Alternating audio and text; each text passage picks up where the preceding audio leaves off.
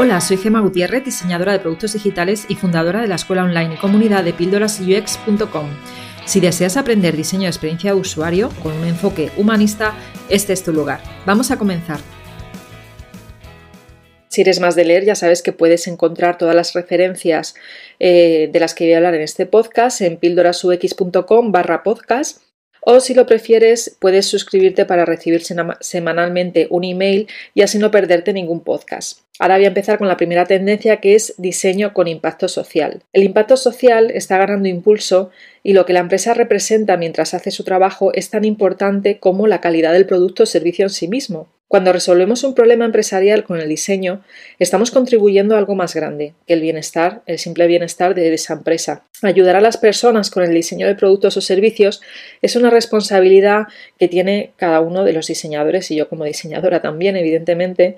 Y digo esto porque después de varios años trabajando para el sector bancarios y de seguros, yo decidí hacer un parón en mi carrera profesional y comenzar a trabajar en otros tipos de proyectos, como por ejemplo eh, mi proyecto de Watson App, un producto que diseñé hace tres años y del que soy socia, y además que ayuda, es un producto que ayuda a mejorar la convivencia en las escuelas para detectar el bullying en las primeras fases, antes de que realmente eh, acabe haciendo un daño psicológico grande a, los estudiantes. Este proyecto que ayuda muchísimo a mejorar eh, la convivencia en las escuelas está tanto en España como en Latinoamérica, en concreto en Perú a día de hoy y es de los que me siento más orgullosa, la verdad. A día de hoy prefiero trabajar para empresas pequeñas diseñando productos o servicios que mejoren nuestra sociedad o con empresas grandes que tengan proyectos de innovación social que impacten positivamente en nuestra sociedad. Es curioso que el mismo día que escribí el artículo relacionado a este podcast encontré una charla inspiracional eh, que se llama Tú no trabajas, resuelves problemas, del diseñador Sergio, Sergio Nobel, que nos habla del rol del diseñador no solo en las empresas, sino también como responsabilidad social. Si quieres verla, busca eh, el artículo relacionado a este podcast en Píldoras UX o puedes buscarlo en YouTube. Se llama Tú no trabajas, resuelves problemas por Sergio Nobel. Y bueno, el caso es que las grandes empresas ya se están subiendo a este carro de lo social, algunas porque realmente tienen conciencia social y otras, por desgracia, lo harán tan solo para conseguir vender más. La pregunta que te hago aquí para que reflexiones es ¿dónde te ves tú? ¿Estás en el diseño para mejorar la sociedad? ¿Cómo lo estás haciendo si es así? Si es que ya trabajas en esto, no está de más que te hagas preguntas al menos una vez al año para ver dónde quieres dirigir tu trayectoria profesional. La segunda tendencia de la que te quiero hablar se llama diseñando para la era de la posverdad. Aquí tenemos que hacer un pequeño retroceso al 2016, que fue el año de la disrupción del machine learning, el deep learning y otras tecnologías que están alrededor del big data y la inteligencia artificial. Como ya sabéis, estas nos han traído disrupciones en tecnología como los asistentes virtuales, como Alexa o Google Assistant, con los que podemos por fin hablar con una máquina. Pero el uso y manejo de gran cantidad de datos han traído otras cosas malas, como la falta de privacidad y el uso fraudulento que realizan algunas empresas con nuestros datos. También tenemos el problema de las llamadas fake news, que son por sí, si no lo sabes, noticias falsas que se propagan a través de las redes sociales u otros medios como WhatsApp, y que suelen tener la intención de promover un cambio en el comportamiento o pensamiento de las personas que lo visualizan y que además no se preocupan de investigar un poco para saber si son ciertas o no. Además, redes sociales como Facebook por ahora tan solo se están posicionando ante el problema, indicando debajo del vídeo que la noticia no ha sido confirmada por las agencias de verificación de hechos. El aumento de noticias y vídeos falsos y la desinformación que hay en torno a ello ya se han utilizado en varias ocasiones para impulsar cambios políticos en varios países. Esto debería hacernos cuestionar nuestro sentido de la realidad.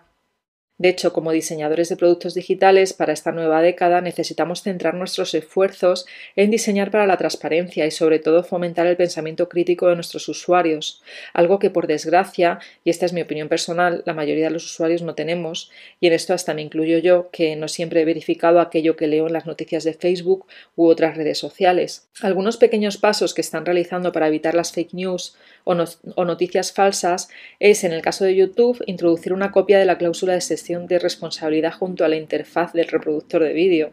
Por otro lado, el periódico The Guardian ha añadido la fecha de publicación de un artículo a su miniatura social. De esta forma evita que un usuario pueda compartir noticias antiguas pensando o fingiendo que son actuales.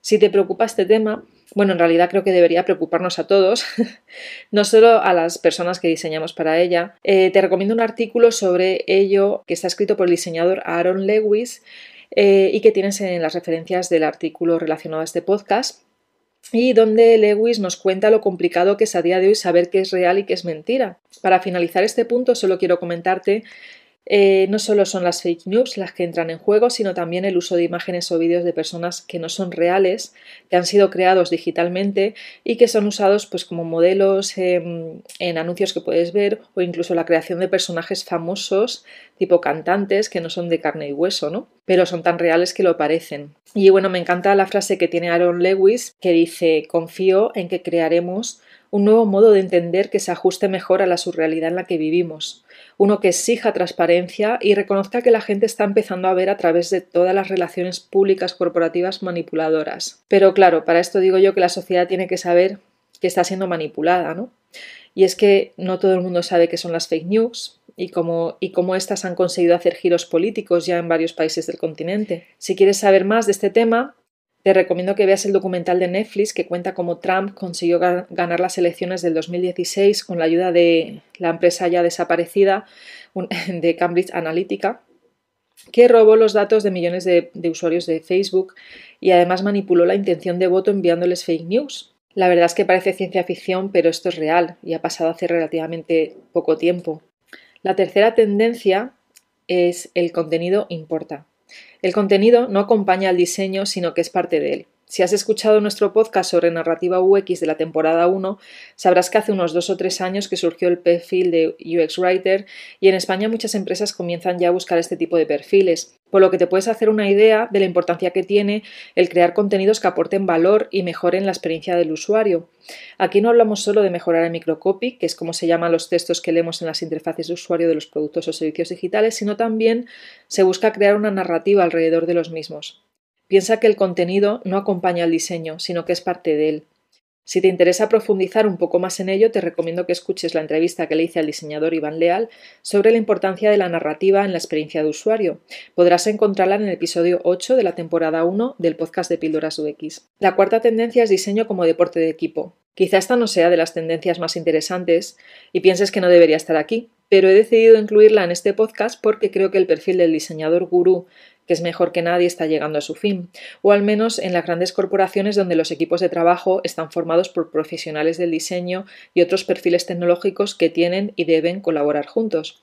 Y aquí está el gran problema. Si tu ego es muy grande, ¿cómo vas a colaborar con otros profesionales inferiores a ti? ¿Te suena muy fuerte este pensamiento? Pues conozco más de un perfil de este tipo y te aseguro que es prácticamente imposible trabajar con ellos porque generalmente no saben trabajar en equipo. Si estás estudiando diseño UX y todavía no trabajas de ello, recuerda la importancia de la humildad y que no eres mejor que nadie. Quizá en algunos aspectos destaques, pero te aseguro que en otros no lo harás. Ser una persona colaborativa es una de las soft skills que muchas empresas tendrán en cuenta a la hora de y de esto ya hablaremos en otro podcast. La quinta tendencia es la representación de la intención.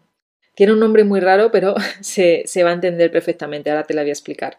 Piensa que agregar nuevas características a un producto es relativamente fácil. Asegurarnos de que estamos resolviendo los problemas correctos ya no lo es tanto. Como dice Jared Spool, el diseño es la representación de la intención.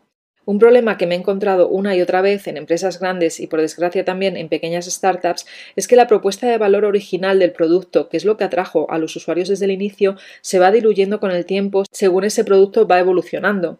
Esto es así porque la buena experiencia de usuario que podemos encontrar en un mínimo producto viable puede ir empeorando a medida que el producto se vuelve más complejo y esto puede hacer posible que sea menos, usable para sus usuarios. También nos encontramos en algunas empresas o startups que no se preocupan de hacer un UX research previo a la creación del producto o servicio y que obviamente al, no conocer ni validar las necesidades reales de los usuarios finales acaban lanzando al mercado un producto que no se, ajusta del todo a ellas y por lo tanto no aporta valor. A esto añadimos que en ambos casos a veces se acaba añadiendo funcionalidades extra de manera rápida y poco efectiva y aparece lo que yo llamo el efecto Frankenstein, que es un producto complicado de usar y que no deja muy claro cuál es la función principal, pero donde el CEO y otros stakeholders están muy contentos con la criatura porque se puede hacer muchas cosas con ella.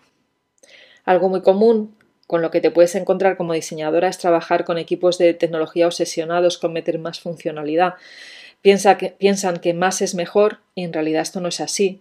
Cuantas más funcionalidades tiene un producto, más complejo se vuelve este y por lo tanto más complicado será para ti como diseñadora el poder hacer, el poder hacer que ese producto sea sencillo de utilizar para el usuario. Sobre todo cuando tienes que ir eh, incluyendo funcionalidades con el paso del tiempo sin haber tenido en cuenta estas al inicio. Piensa que el producto de nuestro trabajo como diseñadores no es el prototipo que entregamos al final de nuestra jornada de trabajo, es cada decisión que tomamos con el equipo y cómo influimos en la organización en general y en el producto y servicio que estamos diseñando. Intentar hacer entender a los distintos stakeholders de la necesidad de realizar un proceso de trabajo correcto debe ir intrínseco en tu trabajo del día a día. Y si en muchos casos es difícil conseguirlo, de hecho mi, mi consejo es que si por más que lo intentas no consigues resultados, pues es mejor que te muevas a otra empresa lo antes posible, ya que en esta lo único que esperan de ti es que pintes pantallas como un mono. Piensa que no eres un diseña pantallas, eres parte de la organización y por ello debes conseguir facilitar los procesos e influenciar en que las cosas se hagan bien. Aquí te vuelvo a recomendar el vídeo que te he dicho al principio de Sergio Nobel, donde también habla de la figura del diseñador como un facilitador. Y aquí acaban las tendencias que considero más importantes. Si quieres seguir aprendiendo y conocerlas todas, puedes ir a las referencias que, que están en el artículo relacionado a este podcast para aprender más.